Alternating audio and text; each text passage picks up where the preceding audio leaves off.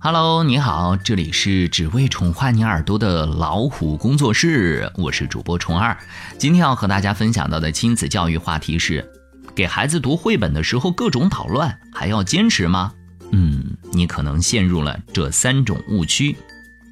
我家老大是一个小书虫，特别爱看书，每天晚上睡觉前看书已经成了他的习惯。不管多晚，他都要看一会儿书才关灯睡觉。在哥哥的榜样作用下，我家两岁的二宝每天晚上也会装模作样的拿本书来看，不停的喊“妈妈读，妈妈读”。我家二宝很挑剔，他要读什么书就必须读什么书，完全不能按照我的套路来。最近他喜欢让我给他读《三字经》。还有一套宫西达也的恐龙系列绘本，每当我一本正经地坐在他旁边，声情并茂地给他读的时候，他就会不停地捣乱。这一页刚读了一句话，就翻到了下一页。要不是就是在我读的时候不停地插嘴，指着书上的图画问我这是啥那是啥，有的时候还会跑到一边去搭积木。如果假装生气说我不读了，二宝又会叫喊着说读读读。当然，二宝也有偶尔一本正经的时候。我读一句，他就含含糊糊的跟着我读。很多热衷陪宝宝看绘本的宝妈对这种情景一定不陌生吧？有不少宝妈觉得，反正孩子也不认真听，读了也白读，干脆就不读了。这是很多宝妈半途而废，没有将陪宝宝读书进行到底的一个重要原因。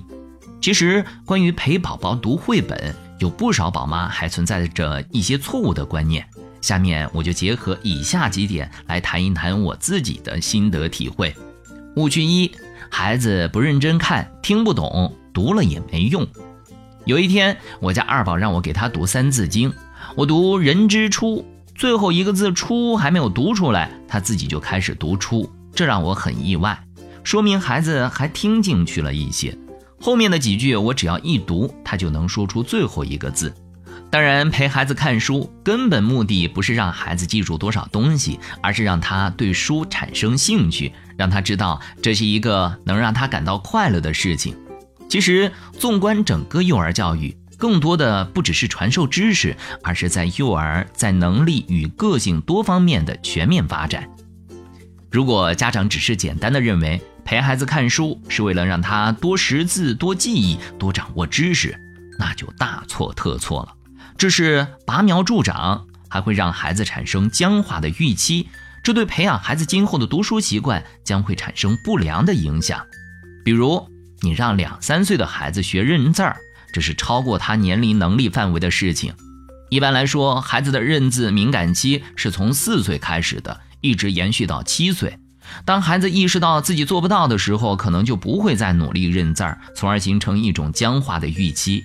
当妈妈再拿书给宝宝看的时候，他就会本能的厌烦。我家老大现在就特别喜欢看书，阅读习惯很好，每天晚上必读。有很多家长朋友问我是怎么培养的，说实话，我真的没有要求孩子每天必须要读多长时间，只是在他小时候有事儿没事儿的给他读绘本。孩子大了一点儿，有意的将生活中遇到的问题引导到让他去书里找答案。我始终坚持一个观点：兴趣是培养好习惯最好的帮手。所以说，从小陪孩子读绘本是大有好处的。但是这种好处不是立竿见影的，而是坚持的越久，将来对孩子的帮助越大。到了小学，孩子的阅读能力就会胜人一筹。误区二。孩子看绘本就应该一本正经的坐在那儿好好看。一些宝妈希望孩子看绘本的时候就乖乖的坐好，一本正经的看，就像大人看书一样。可是孩子总是东张西望，一会儿干这个，一会儿干那个，根本静不下来。有一次，我一个宝妈问我有什么办法能让孩子安静的坐下来看书。我问他家宝贝多大了，他说十五个月大。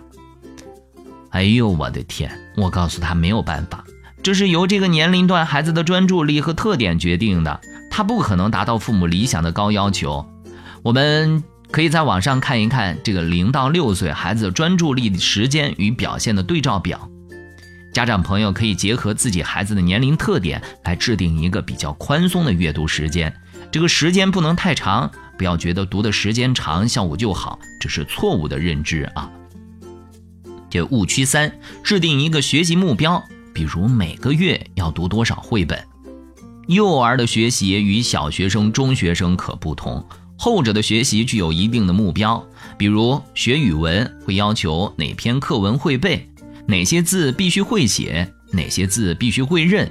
但幼儿的学习主要是强调过程，不需要制定详细的目标，更注重的是在轻松的环境中让孩子自由探索。幼儿的学习即是活动，即生活，即游戏，带给孩子一种愉快的身心体验，这才是最重要的。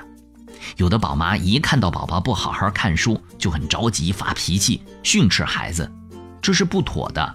我们应该明确给孩子读绘本的目的是什么，让他在轻松的氛围中感受到书的乐趣，将看书当作是一种有趣的游戏。而不是限制他、要求他，让他看到这是一个很讨厌的事情。有的宝妈希望孩子多看一些书，读完一本后就想给孩子读下一本，可孩子却只对一本书情有独钟，总是让妈妈反反复复的读一本书，甚至孩子都会背下来了，还是让妈妈读给他听。这是为什么呢？因为孩子的记忆力与理解能力是有限的，一些词汇、故事情节往往需要多次重复才能够理解。如果妈妈总是不停地更换绘本，孩子对新鲜内容不理解，就会觉得没意思，孩子对阅读也就没了自信。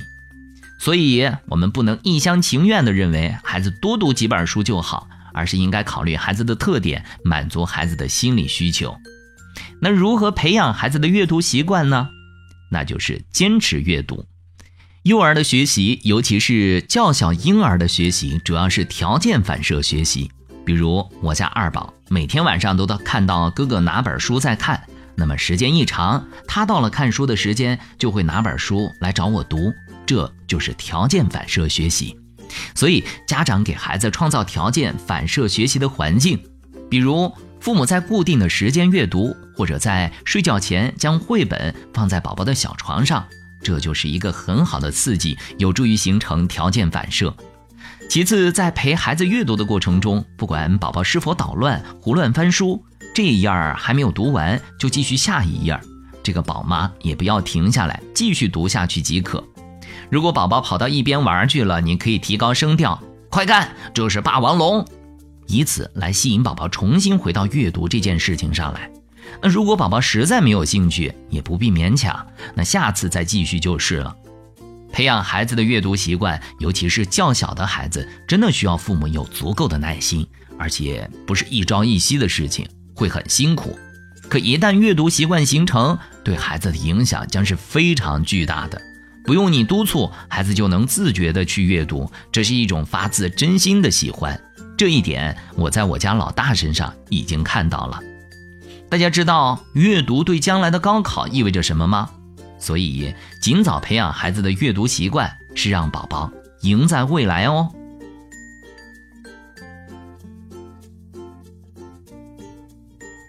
好了，今天的分享就到这里，欢迎订阅微信公众号“老虎小助手”，进入右下角会员中心，收听本专辑完整音频，获取超过一万个中英文有声资源。